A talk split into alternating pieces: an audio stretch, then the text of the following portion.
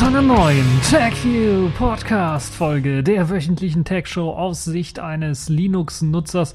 Und ich habe mal wieder interessante Themen für euch vorbereitet. Anders als ich das vorher angekündigt habe, nicht mehr zur CES 2016, weil dort habe ich einfach nichts Spannendes mehr gefunden, was sich hätte gelohnt, hier nochmal zu berichten.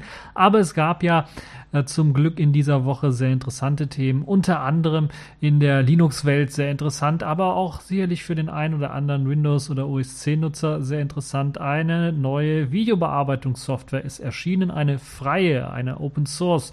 Videobearbeitungssoftware, nämlich OpenShot, ist in der Version 2.0 als Beta zunächst einmal erschienen, zumindest teilweise erschienen. Das heißt, den Code, den kann man sich doch wohl aus, auf äh, GitHub noch holen, aber die Binaries, also fertige Pakete für die einzelnen Betriebssysteme, findet man nur wenn man äh, bei der Kickstarter-Kampagne von OpenShot, die glaube ich drei Jahre her ist ungefähr und äh, über 45.000 US-Dollar irgendwie gesammelt hat, äh, die Kickstarter-Leute, die können dann erst dort eben die Version runterladen.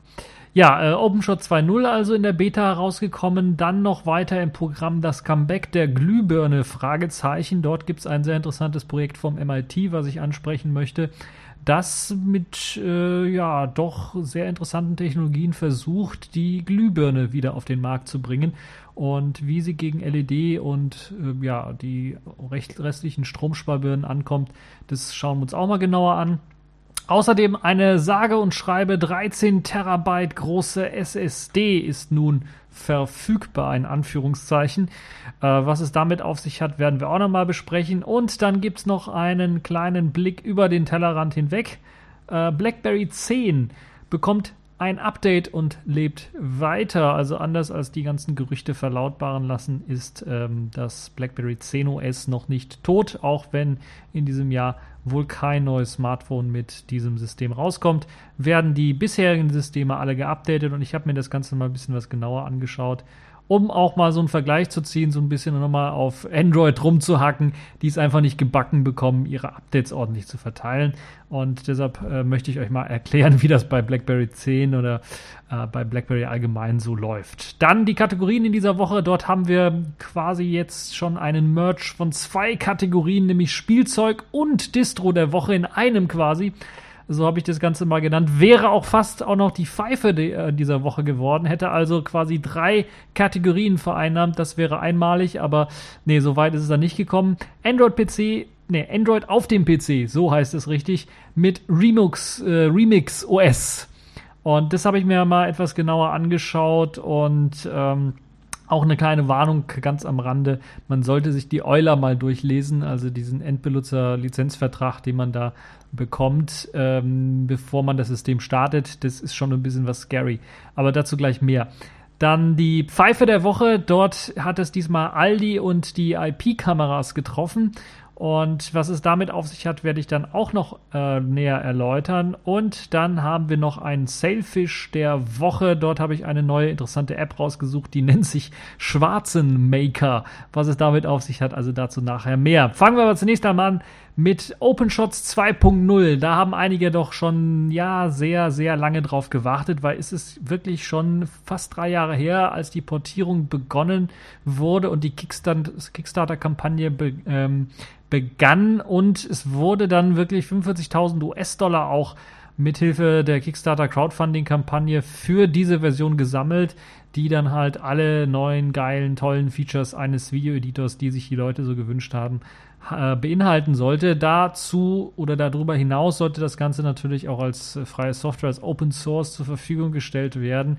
Und äh, OpenShot 1.0 kennen ja einige oder 1 äh, irgendwas kennen ja einige schon als recht ordentlichen Videoeditor, der meist unter GNOME verwendet wird, weil er eben GTK benutzt. Aber ähm, natürlich kann das auch auf anderen Systemen, anderen Desktop-Systemen dann genutzt werden. Jetzt die neue Version 2.0 sollte aber auf Qt 5 portiert werden. Ganz genau genommen auf PyQt 5, also der Python-Variante mit Python 3 auch, um eben möglichst auf vielen Oberflächen laufen zu können äh, in einer einheitlichen ähm, Gestalt und natürlich auch über Plattformgrenzen hinweg, also eben nicht nur auf Linux, sondern eben auch auf OS 10 und Windows und dann auch vernünftig dort aussehen könnte.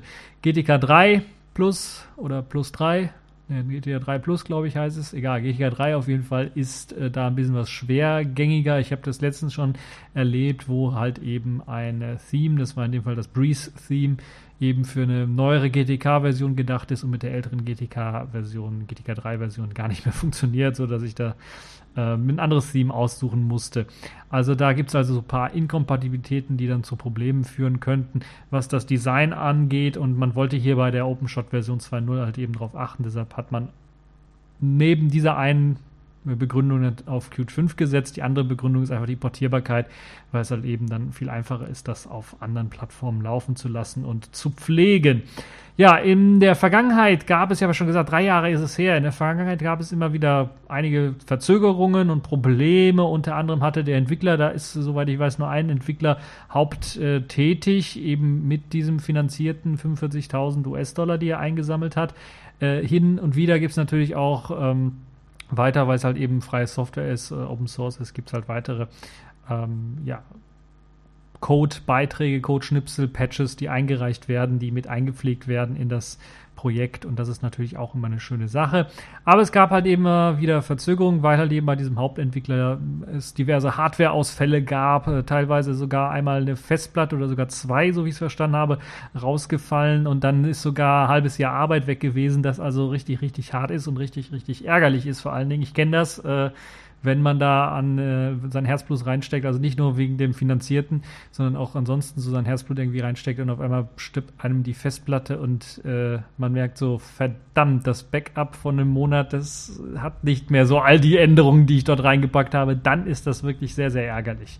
Ja, äh, wie gesagt, die Portierung begann schon vor fast drei Jahren.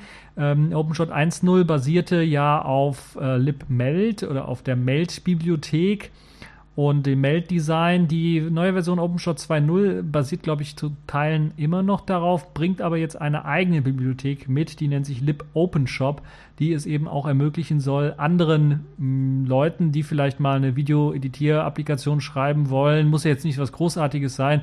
Äh, ich erinnere da an KDN Live, was ein großer Video-Editor ist, aber das hat ja dann auch mit, ähm, ähm, wie heißt die App? Ich habe es vergessen äh, es hat natürlich das Melt-Framework, worauf es OpenShot auch, auch basiert, aber auch andere Programme, äh, wie beispielsweise eine einfache Schnittsoftware, die einfach nur zum Schneiden da ist. Also nicht großartig Video, Videoeditierungsfunktionen hat, sondern einfach nur zum Schneiden da ist oder äh, mal hier vielleicht und da äh, Farbverbesserungen und sowas macht.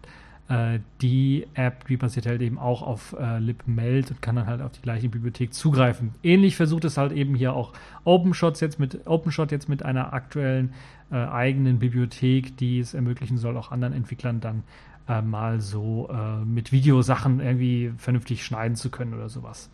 Ja, die äh, Version 2.0 steht für Linux, Windows und OS 10 zur Verfügung. Ich habe ja bereits eingangs gesagt, dass äh, bisher die Binärpakete, das heißt sprich die Exe oder DMG-Datei für OS 10 oder Windows, dass die äh, nur den Kickstarter-Supportern zur Verfügung steht, genauso wie die fertig gepackten Pakete für Linux, für diverse Linux-Distros auch nur den Supportern zur Verfügung steht. Der Code an sich ist äh, bei GitHub gepflegt, das heißt, dort hat man, oder geklont auf jeden Fall, weil ich glaube, das Original liegt bei Launchpad. Und dort hat man die Möglichkeit, sich den Code anzuschauen, auch dann zu kompilieren. Und äh, Voraussetzung ist natürlich dann äh, Qt 5, PyQt 5 und Python 3 mindestens. Und dann sicherlich auch diverse FFmpeg oder libav-Bibliotheken, die benötigt werden, um das Ganze dekodieren und encodieren zu machen. OpenShot 2.0 sieht sehr gut aus. Äh, mich freut im Gegensatz zu KDN Live. Ihr wisst ja, ich bin ein KDN Live ähm, Benutzer, benutze das ja auch für meine Videofolgen gefällt mir an OpenShot 2.0, dass es auch für Einsteiger ein bisschen was einfacher zu handhaben ist. Also da muss man kein, muss man nicht vorher irgendeinen Videoeditor schon mal benutzt haben, sondern das kann man auch so alles mit äh, ganz einfachen Klicks machen und dass es dort einen 3D-Editor gibt für 3D-Titel. Also das benutzt im Hintergrund Blender, hat da schon einige vorgefertigte ja, Blender-Dateien, um schöne 3D-Effekte, Titeleffekte, das Einfliegen von, Effek äh, von äh, Titeln und so weiter und so fort dann äh, zu übernehmen. Und das ist sicherlich eine schöne Sache Und äh, aus diesem Grund, das war schon in OpenShot 1.0 sehr gut, ist jetzt in der 2.0er Version nicht äh, schlechter geworden, sondern nur deutlich besser geworden. Deshalb kann ich euch das empfehlen, das mal anzuschauen. Also die Version OpenShot 2.0 jetzt in der Beta. Bin mal gespannt, wie die finale Version so aussehen wird und ob sie dann auch in Sachen Stabilität äh, eventuell dann mal äh, so gut sein wird, dass man das dann auch äh, wirklich produktiv einsetzen kann. Für zumindest so ein paar kleine YouTube-Videochen oder so. Ja, äh, kommen wir zum nächsten Thema, das Comeback der Glühbirne. Das hört sich erst einmal etwas verwundernd äh, an oder da kratzen sich jetzt einige den Kopf und fragen sich, wie kann denn das sein? Nun ja, die MIT-Forscher oder einige MIT-Forscher haben auf jeden Fall daran gearbeitet. Man hat dort nun einen Prototypen fertiggestellt, der es schaffen soll, rund 40 Prozent mehr Lichtausbeute zu bringen als bei herkömmlichen Lampen als bei herkömmlichen Birnen und somit dann auch eigentlich auch äh, die LEDs und Stromsparbirnen schlägt. Dabei wird im Grunde genommen die eigentliche unerwünschte Wärmeausstrahlung, die man bei so Glühbirnen hat, quasi recycelt und dadurch hat man halt eben die Möglichkeit, diese 40% mehr Lichtausbeute zu bekommen. Das heißt im Grunde genommen, Erst einmal wird das Licht oder die Wärmeabstrahlung am Glühdraht äh, abgefangen und dann ähm, zurückgeworfen auf diesen Glühdra Glühdraht, sodass sie halt eben nicht verpufft, sondern man benutzt diese Wärme halt eben, um den Draht weiter äh, zu erhitzen, um eben das Licht wieder zu erzeugen. Also falls wirklich 40 Prozent dieser Lichtausbeute bei diesem Glühdraht erhöht werden, hat man dann eine Technik gefunden, die eben dann auch die Energiesparlampen deutlich schlägt und auch LEDs schlägt in Sachen äh, Leistungs, in Sachen Lichtausbeute und dabei trotzdem halt auch noch recht billig hergestellt werden könnten weil äh, wir ja wissen, dass das nicht so schwierig ist, Glühbirnen herzustellen, dass da einige Materialien nur verwendet werden. Bei dieser kommt noch ein Material hinzu oder eine, eine äh, ja, ein, zwei Materialien hinzu, aber das war es dann auch schon. Und wir wissen alle, Energiesparlampen sind ein bisschen was teurer als Glühbirnen und LEDs sind ja teilweise deutlich teurer äh, auch wenn der Preis dort in den letzten Jahren doch relativ runtergegangen ist. Nun ja, was ist jetzt nun anders gemacht worden als bei normalen Glühbirnen? Man äh, weiß das ja vielleicht bei normalen Glühbirnen hat man dann so einen kleinen feinen Draht, der besteht aus Wolfram und äh, der wird dann erhitzt und zum Glühen gebracht und irgendwann mal macht es Bang und dann ist der Draht gerissen, ist äh, einfach halt eben äh, die Lebenszeit dieses, dieser Glühbirne dann verloschen. Man hat jetzt eine Struktur entwickelt, eine Nanostruktur, mit der man im Grunde diesen Wolframdraht beschichtet. Diese Nanostruktur lässt dann zwar das Licht durch, aber keine Infrarotstrahlung durch. Das heißt, etwa 80 bis 92 Prozent der Wärmestrahlung, der Infrarotstrahlung kann zurückgeworfen werden auf diesen Wolframdraht und dadurch ist halt eben diese typische Wärmeausstrahlung, die man bei Glühbirnen hat. Also wenn ihr mal so eine Glühbirne länger äh, laufen habt, dann merkt ihr schon, wenn ihr die anfasst, dass es jetzt warm wird. Oder teilweise sogar, je nachdem wie stark, äh, wie viel Watt diese Birne dann auch äh, aufnimmt, äh, dann natürlich das Ganze dann auch heiß werden kann. Und das soll eben mithilfe dieser Nanostruktur verhindert werden. Die Wärmestrahlung geht dann also nicht einfach verloren, wird einfach nicht abgestrahlt in die, in die Wohnung zum Beispiel. Ihr kennt es vielleicht, äh, als, die, als das Glühbirnenverbot hier in Europa angefangen hat, gab es einige findige Entwickler, die haben die Glühbirnen einfach umlackiert und dann als kleine Heizungsanlagen oder Heizungsbulbs verkauft, also Heizungsbirnen verkauft im Grunde und wollten sich dadurch um dieses Verkaufsverbot der Glühbirnen drücken, so ein wenig.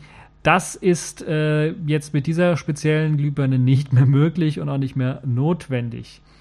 Ähm, nun, wie sieht diese Nanostruktur aus? Das ist sehr, sehr kompliziert und sehr, sehr klein, wie man am Namen sicherlich schon erkennen kann. Es werden da bis zu 90 Schichten aus Oxidenstapeln verwendet, um die Infrarotstrahlung halt eben aus verschiedenen Winkeln dann auch reflektieren zu können, zurückzuleiten auf den Draht selber. Da diese Nanostruktur aber äh, selbst mit diesen 90 Schichten eigentlich sehr anfällig ist, was Hitzeentwicklung angeht, und man weiß, dass bei diesem Wolframdraht direkt etwa bis zu 3000 Grad Celsius ansetzen können, äh, hat man die Schicht natürlich nicht direkt da drauf gepackt, weil ansonsten wäre das sofort irgendwie nach zwei, drei Versuchen verbrannt, sondern man hat es ein bisschen was weiter drumherum gebaut, also quasi so eine Art Schacht gebaut, in, dieser, in, in, in dem dieser Wolframdraht äh, rumsitzt. Und dieser Schacht besteht halt eben aus diesen ähm, 90 Schichten aus Oxidenstapeln in der Nanostruktur und äh, man hat halt eben durch diesen kleinen Abstand, der quasi diesen Wolframdraht dann umschlingt, die Möglichkeit, äh, dann äh, deutlich geringere Temperaturen äh, dieser Nanostruktur auszusetzen und äh, das sorgt halt eben dafür, dass die Nanostruktur nicht so schnell kaputt geht. Zudem hat man diesen Wolframdraht auch ein wenig geändert. Also ihr kennt es, in den normalen herkömmlichen Glühbirnen ist er immer so ein bisschen gekringelt äh, und sehr, sehr dünn natürlich auch und spiralförmig auch. Und äh, das hat man jetzt geändert, indem man es einfach flach gemacht hat, ein, ein, kleiner, ein kleines Wolframstück im Grunde genommen ganz flach gemacht hat. Das sorgt halt eben auch dafür, dass die äh, Leistungsausbeute noch größer ist. Noch ist das Ganze reine Zukunftsmelodie, Zukunftstechnik denn es ist bisher halt eben nur im Prototypenstatus. Das heißt, äh, bis das Ganze halt eben äh, Marktreife erlangt, muss halt eben noch dran gearbeitet werden, dass die Lebensdauer, äh, dass daran gearbeitet wird, dass sie was länger wird. Ähm, vielleicht weiß man es noch gar nicht, wenn man es noch nicht lang genug getestet hat, was die Lebensdauer angeht natürlich. Und auch die, thermischen, die thermische Stabilität, da muss dran gefeilt werden, um halt eben den richtigen Abstand zum Beispiel zu dem äh, Draht äh, rauszufinden, äh, den idealen Abstand, um halt eben äh, möglichst äh, lange Laufzeit, Lebensdauer zu erreichen und halt eben dafür zu sorgen, dass äh, die die Thermik in der Glühbirne natürlich dann auch gleich bleibt. Aber insgesamt finde ich das doch schon einen sehr, sehr interessanten Ansatz, weil es halt eben ermöglicht, mit der herkömmlichen Technologie und einfach nur einem Update dieser Technologie ähm, dann äh, sehr, sehr viel zu erreichen, nämlich eine bessere Lichtausbeute zu erreichen, eine bessere Leistungsausbeute äh, zu erreichen, als eben bei äh, neuen zukünftigen äh, Technologien oder Zukunftstechnologien, die wir eigentlich jetzt schon haben, also in unserer Gegenwart, also LEDs beispielsweise. Das ist ja vor allen Dingen das, was so richtig trendy ist in äh, den letzten Jahren. Und gerade das billige Herstellen dieser hm, neuen Glühbirnen könnte dann doch äh, für ein ja, deutliches Argument sprechen, ein Verkaufsargument sprechen und natürlich auch ähm, das Licht. Also ich weiß jetzt nicht, wie es bei euch so ist, aber äh, wenn ihr wirklich LEDs habt der älteren Generation, haben die halt eben nicht so ein Licht wie halt eben die Glühbirnen. Oder wenn ihr Stromsparbirnen habt, die haben nicht so ein äh, Lichtverhältnis, nicht so eine Lichtfarbe, wie halt eben so eine normale Glühbirne hat. Und äh, das sorgt halt bei einigen Leuten, wenn man gerade ein Buch lesen möchte im Dunkeln und äh, eben Licht äh, anmacht, dafür, dass äh, das einem nicht so richtig gefällt oder dass die Augen strapaziert werden oder andere Geschichten. Ich weiß, neuere, moderne LEDs haben das Problem nicht. Ich habe beispielsweise jetzt zu Weihnachten eine schöne LED-Lampe mit Bluetooth-Anschluss und so weiter bekommen, aber da hat man vor allen Dingen mehrere LEDs drin. Da kann ich dann ganz einfach die Kelvin-Zahl einstellen, in welcher Lichtintensität, was für eine Farbe das Licht haben soll. Also mehr weißes Licht, wie beim Zahnarzt oder beim Arzt allgemein, oder mehr gelbliches Licht, wie man es normalerweise klassisch äh, Kerzenlicht nennen würde, unter anderem auch. Äh, also das kann ich frei einstellen. Das, äh, weiß jetzt nicht die Skala auswendig, aber da kann man eben die Kelvin-Zahl einstellen, die man haben möchte, in welcher Farbe äh, das Licht dann da leuchten soll. Um es mal sehr einfach auszudrücken. Das ist also auch eine schöne Sache. Dann äh, bei neueren, modernen LEDs ist das sicherlich auch keinerlei Probleme. Äh, keinerlei Probleme. Bei der Glühbirne jetzt selber, die wird halt eben weiterhin dieses äh, typische äh, Glühbirnengelb äh, als Farbe dann ausstrahlen.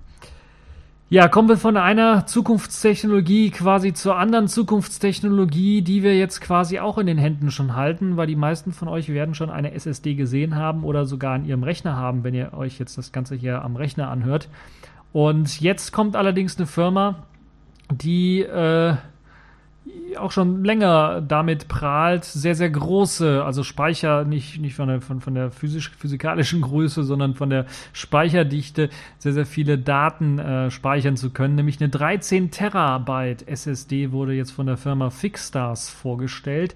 Die haben bereits schon mal eine 10 Terabyte Festplatte, eine 10 Terabyte SSD vorgestellt und jetzt soll es halt eben eine 13 Terabyte SSD sein und jetzt äh, fragen sich einige, warum gibt es das nicht mehr und warum schafft das so eine Firma, es einfach zu machen? Ist das nicht ein Scam? Benutzen die nicht einfach irgendwie draufgenagelte alte eMMC-Speicher, die total langsam sind und dann kann ich auch irgendwie 13 Terabyte erreichen mit, was weiß ich, alten äh, Flashkarten oder sowas?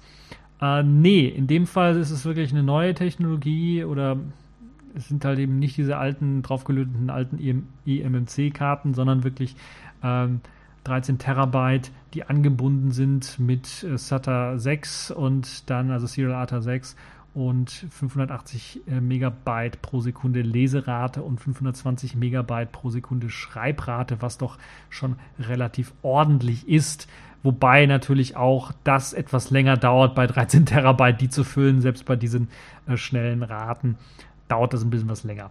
Aber es ist schon mal toll, dass halt eben daran gearbeitet wird, dort auch die Speicherdichte zu erhöhen. Ähm, ich glaube, das, was aktuell so für den normalen Kunden verschmerzbar sind, sind 256 Gigabyte, sich als SSD zu holen. Das kann man, also das ist noch im Toleranzbereich, glaube ich, bis 180 Euro oder sowas.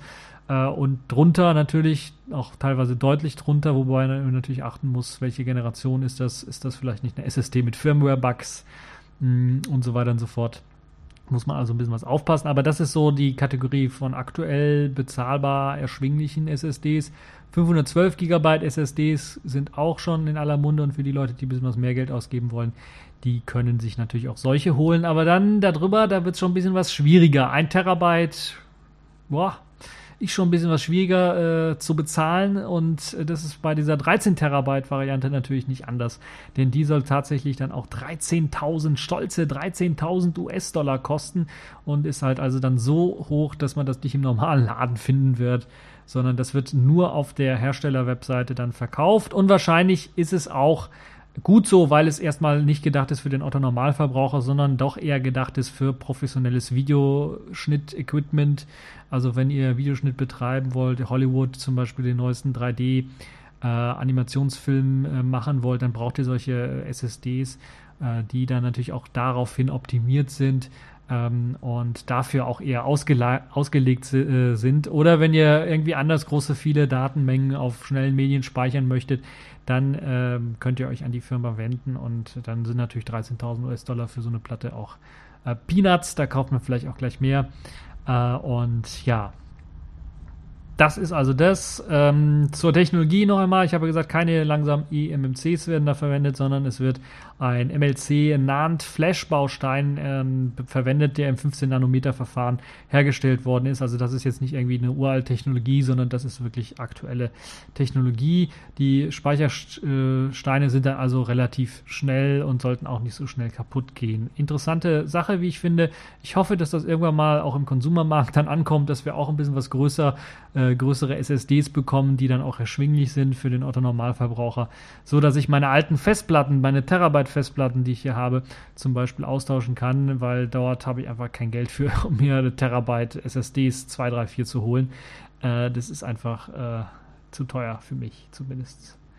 Nun ja, äh, machen wir weiter mit einem Thema und zwar von den Toten zurückgekehrt quasi oder äh, ja eigentlich von der Presse eher in den Tod geredet, war ja BlackBerry 10 äh, die das OS, das BlackBerry auf seinen eigenen Geräten verbaut hat oder mit ausgeliefert hat. Verbaut ist äh, aber auch ein gutes Stichwort, weil es ja wirklich so verdangelt und verdingelt mit der Hardware ist, mit Hardware-Schlüsseln und so weiter und so fort, dass man da eigentlich auch schon von Verbauen reden kann.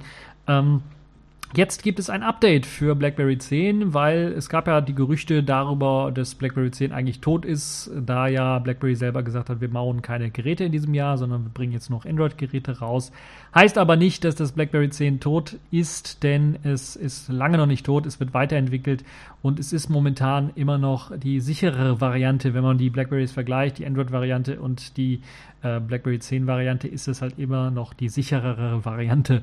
Also ähm, Trotz aller Gerüchte lebt äh, BlackBerry 10 weiter. Diese Woche gab es direkt ein weltweites Update, was auch sehr interessant ist. Da sollte sich, glaube ich, Android mal die eine oder andere Schne äh, Scheibe von abschneiden, weil ein Update zeitgleich, fast zeitgleich für alle Baby 10 Geräte rauszugeben.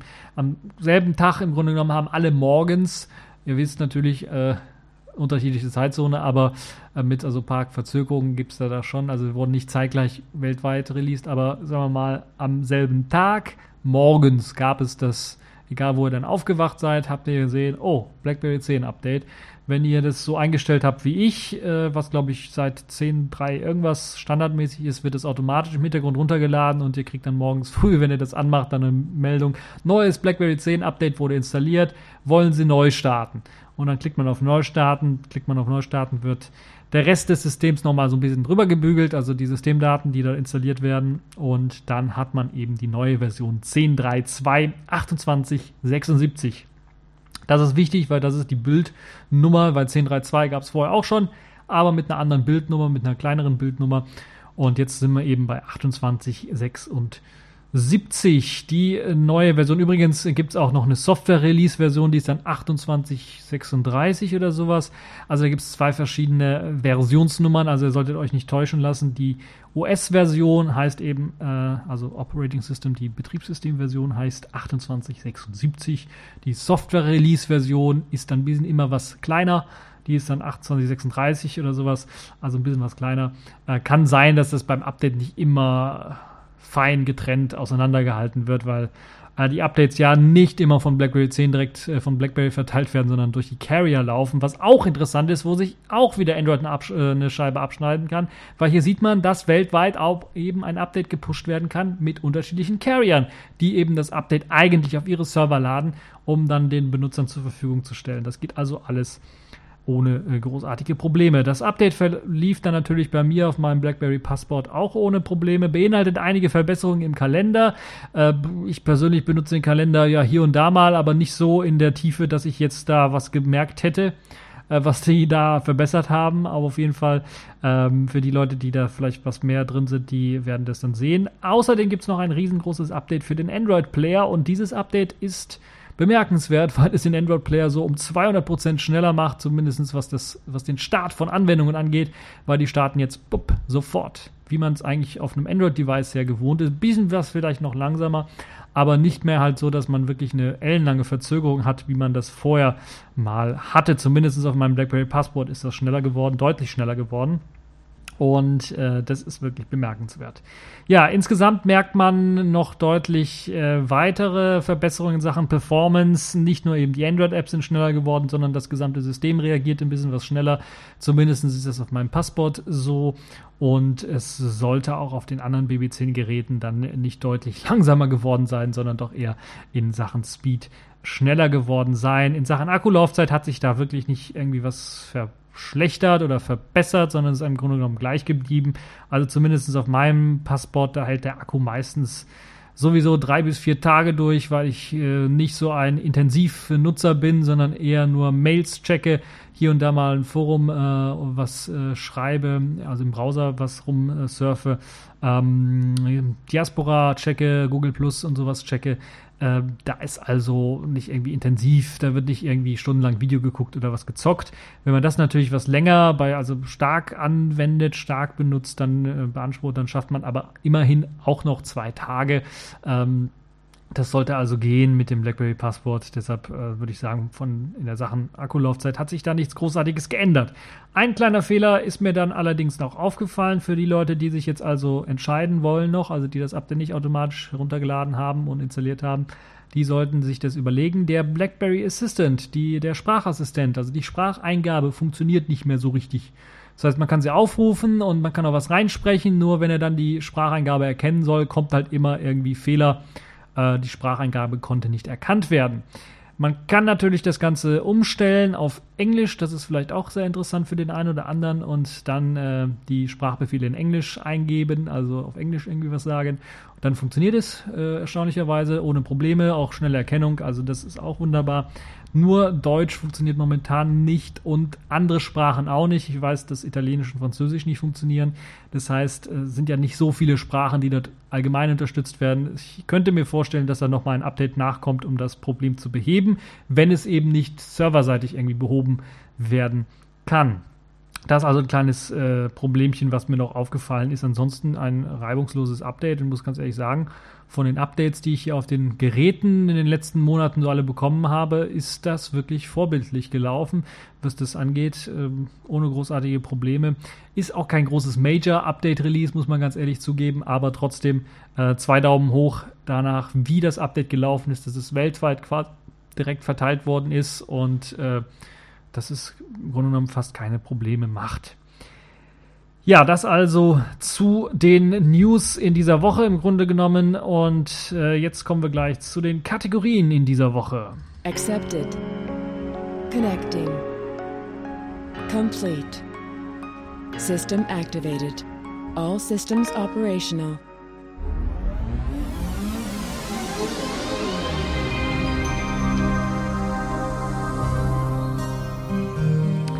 Ja, die Kategorien in dieser Woche, da fangen wir direkt an mit Spielzeug der Woche und nicht nur Spielzeug der Woche, sondern ich habe es auch gleichzeitig Distro der Woche genannt, genannt weil es basiert auch auf Linux.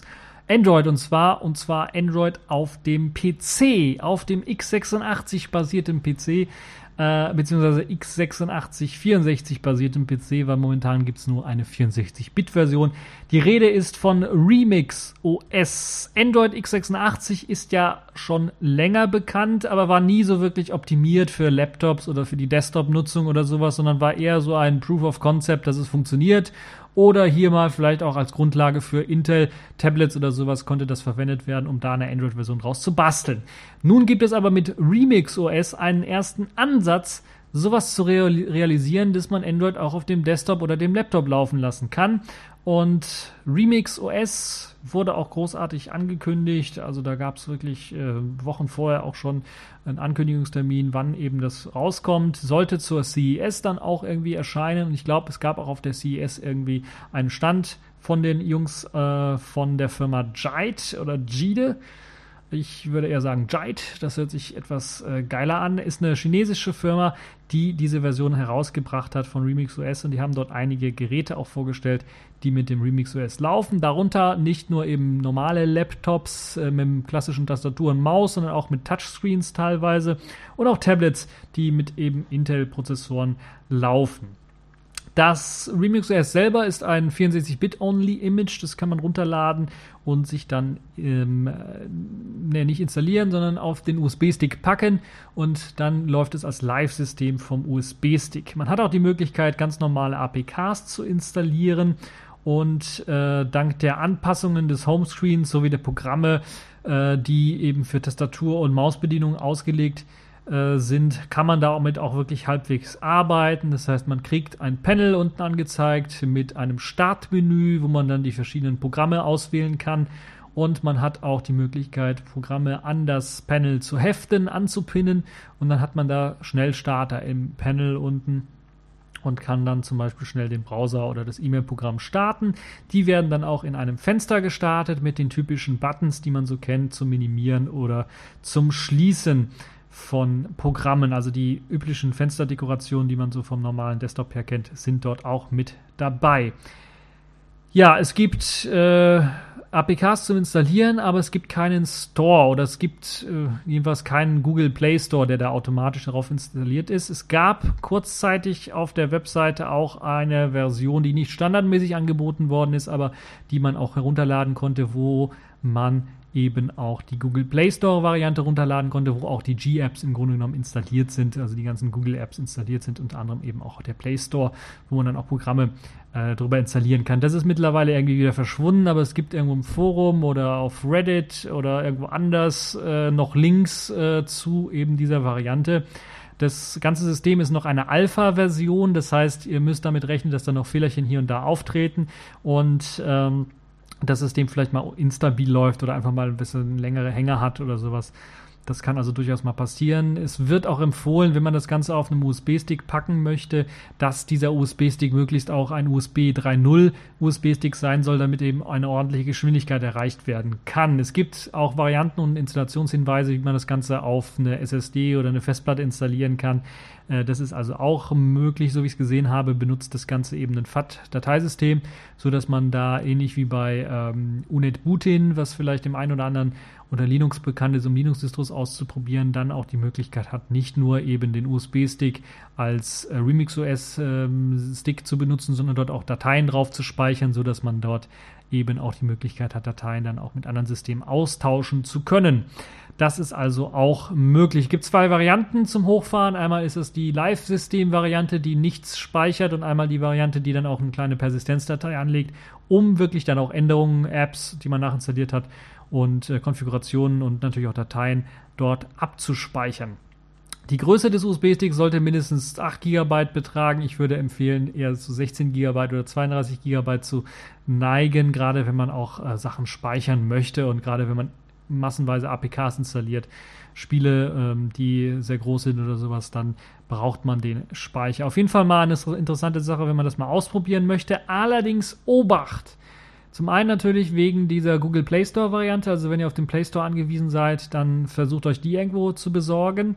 Ähm, aber auch Obacht deswegen, weil eben die Euler es in sich hat. Der Endbenutzer-Lizenzvertrag oder End-User License Agreement, so wie es das äh, korrekt ausgesprochen heißt auf Englisch, die hat es schon ein bisschen was in sich. Äh, so gehört irgendwie jeglicher Inhalt, den ihr auf diesem Gerät mit RemixOS produziert, einfach nicht euch, sondern dem Hersteller, also in dem Fall der Firma Jite.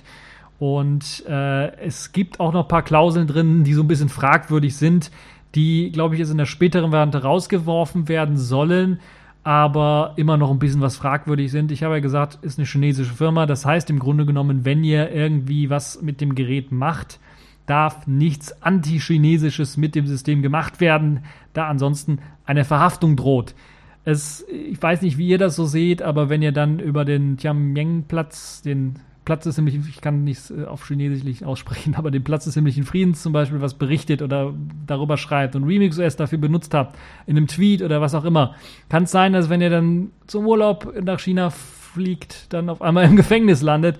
Ähm, Im allerschlimmsten paranoidischen Fall wäre das so. Aber ähm, ihr solltet euch bewusst sein, das ist eine chinesische Firma, die hat dann auch äh, andere Bestimmungen und Bedingungen, was Software angeht, was Privatsphäre angeht. Und man sollte sich, wenn man sich die Euler durchliest, das auch mal äh, ja, äh, zu Gemüte führen. Das ist teilweise lustig zu lesen, was dort ist, aber die meinen das leider ernst. Äh, und äh, andere Software benutzt ähnliche ähm, Eulers in ihrer Software, die man dann äh, zustimmt. Und ja, es ist nicht so schlimm, wie ihr verkauft eure Seele, aber ihr verkauft ein gutes Stück an euren Daten und an euren Freiheitsrechten, wenn ihr dieser äh, zustimmt. Ihr könnt das natürlich auch einfach ignorieren, wenn ihr sowieso nicht vorhabt, nach China zu fahren. Ich zum Beispiel habe nicht vor, nach, China zu fahren. Deshalb ist mir das äh, eigentlich schnutzpiep egal. Aber es ist trotzdem eine wichtige Sache, die so wichtig ist, dass sich sogar jetzt die Jite-Nutzer, äh, die Jite-Firma ähm, äh, erklären musste und gesagt hat, oh, da haben wir wohl einfach Copy-Paste-Fehler gemacht, wir haben einfach mal was kopiert, wir haben uns einfach nicht über die Lizenz geschert.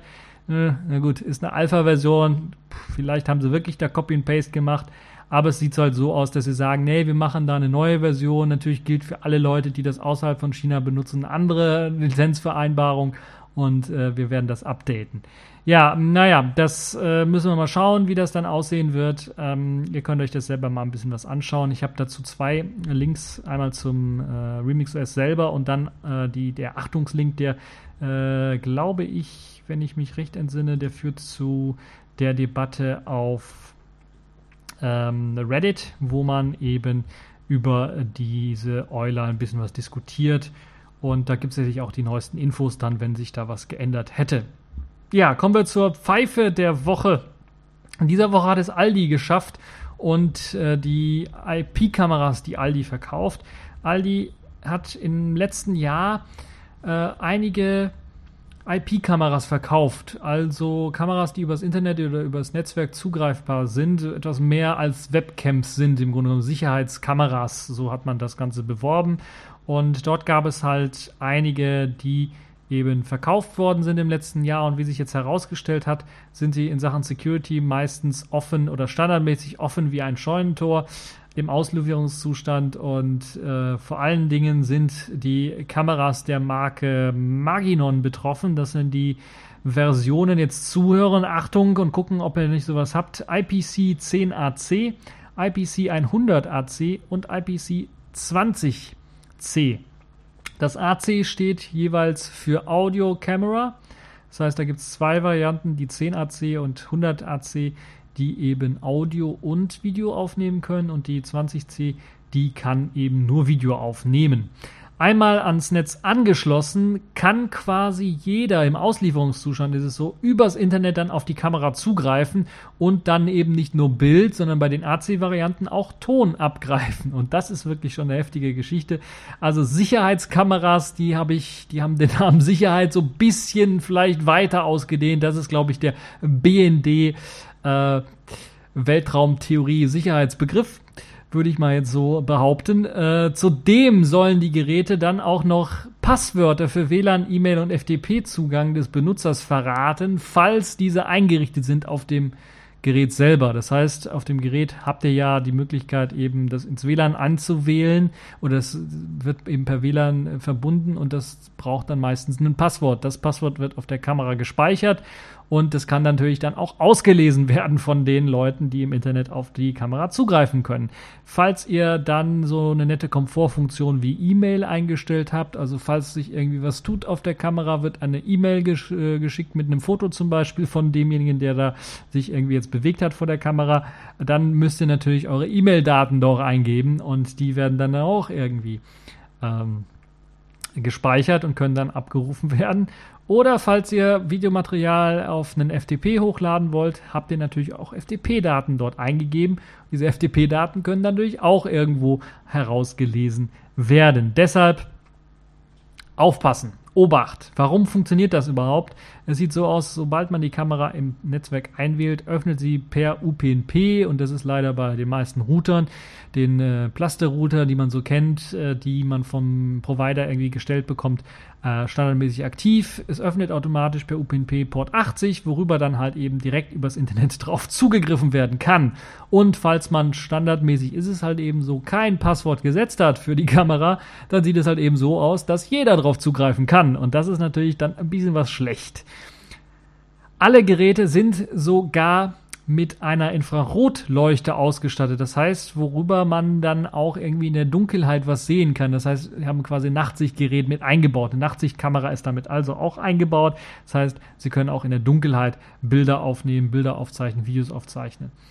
Jetzt gibt es einige Firmware-Updates, die eigentlich auch schon seit letztem Jahr da sind und die sollen jetzt dann die Nutzer dazu zwingen, ein Passwort standardmäßig dann doch zu setzen. Das heißt, es ist nicht mehr möglich, das ohne Passwort zu betreiben, was halt eben die Möglichkeit ermöglicht, äh, dass das frei im Netz irgendwie zur Verfügung steht. Allerdings ist das, wir kennen das ja so mit Updates einspielen, immer so eine Sache. Ähm, bei der Untersuchung, die jetzt Heise durchgeführt hat, wurde halt bei mehr als ein Drittel der äh, Kameras der Marke oder dieser der drei äh, Modelle halt eben äh, festgestellt, dass die ohne Passwort direkt übers Netz zugegriffen, dass, er, dass man da zugreifen kann, dass der Zugriff möglich ist. Und das ist natürlich schlecht, aber das ist so, das spiegelt das so wieder, was die Leute so machen. Äh, dabei ist noch nicht mal klar, ob eventuell dann nicht, äh, wie das mit dem Software-Update aussieht, ob bei den zwei Dritteln, wo das halt nicht der Fall ist, ob sie überhaupt das neue Software-Update haben oder ob sie einfach beim Anfang gesagt haben, Passwort setzen und dann ja, äh, das eben so gelöst haben, das Problem. Äh, das Firmware-Update an sich ist auch nicht so einfach einzuspielen, weil jetzt könnten natürlich einige Schlauberger auf die Idee kommen und meinen, okay, ich kann ja da einfach frei übers Netz drauf zugreifen. Dann bin ich doch mal so ein guter Mensch, ein Gutmensch und äh, klicke da mal einfach in der Software auf Update, um die Firma zu aktualisieren, so dass eben der Benutzer, wenn er das nächste Mal auf die Kamera zugreifen möchte, ein Passwort setzen muss. Äh, ja, ganz so leicht ist es nicht, denn man kann es leider nicht, wie man es bei Routern kennt, äh, über eben die HTML-Oberfläche äh, der Kamera dann äh, updaten, sondern man muss sich extra eine Software installieren. Und diese Software, das ist das Interessante, ist natürlich auch nur für Windows zur Verfügung gestellt worden, so dass wenn ihr ein Firmware-Update machen wollt, erst einmal ein Windows irgendwo installieren müsst, äh, dann die Software runterladen müsst, dann die Kamera anschließen müsst und dann eben, also wie bei den alten Blackberries, ähm, äh, dann erst den Firmware-Update machen könnt von eurer Kamera, was so ein bisschen umständlich ist und für die Leute, die Linux-Nutzer sind, wie ich zum Beispiel einer und keinen Windows-Rechner irgendwo in der Nähe haben, äh, oder Mac-Nutzer, die haben dann, die gucken in die Röhre, können kein Firmware-Update einspielen. Also ich weiß nicht, ich würde so eine Kamera gar nicht erst kaufen wenn die so einen Blödsinn macht. Äh, zum einen äh, diese Standardsicherheitseinstellungen, das ist wirklich unter aller Sau, dass da einfach Port 80 geöffnet wird über OpenP und äh, kein Passwort gesetzt ist. Ähm, nun ja, was sie sich dabei gedacht haben, weiß ich auch nicht. Es gibt auch noch nicht mal Sicherheitshinweise vom Aldi, gab es glaube ich keinen Sicherheitshinweis von der Firma selber, die das ja als Firmware-Update dann mal gefixt haben. Im letzten Jahr gab es keinen Sicherheitshinweis. Also alles irgendwie nur zum Kopfschütteln und äh, ich will nicht zu heftig mit dem Kopfschütteln, sonst äh, kriege ich wieder Nackenschmerzen, deshalb lasse ich das. Aber das ist wirklich, wirklich schon ein sehr, sehr starkes Stück.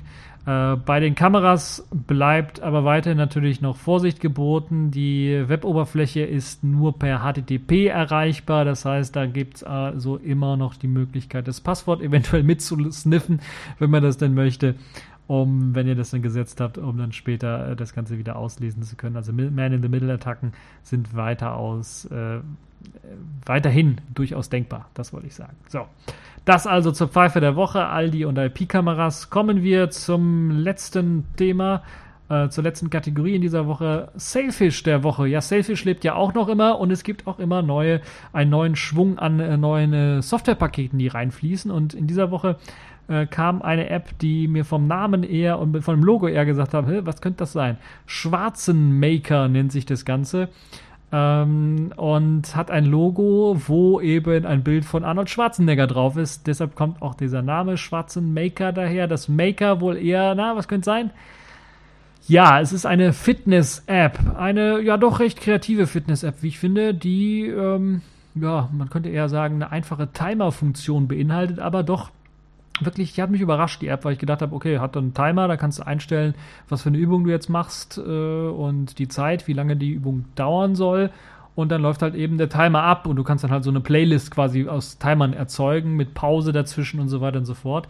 Aber die App ist noch was, ein bisschen was intelligenter, wenn man in den Einstellungen reinschaut, hat die nämlich auch die Möglichkeit, die Lautstärke ähm, des Systems zu steuern. Und so habt ihr die Möglichkeit, zum Beispiel ein Musikstück oder eine Musikplaylist im Hintergrund laufen zu lassen.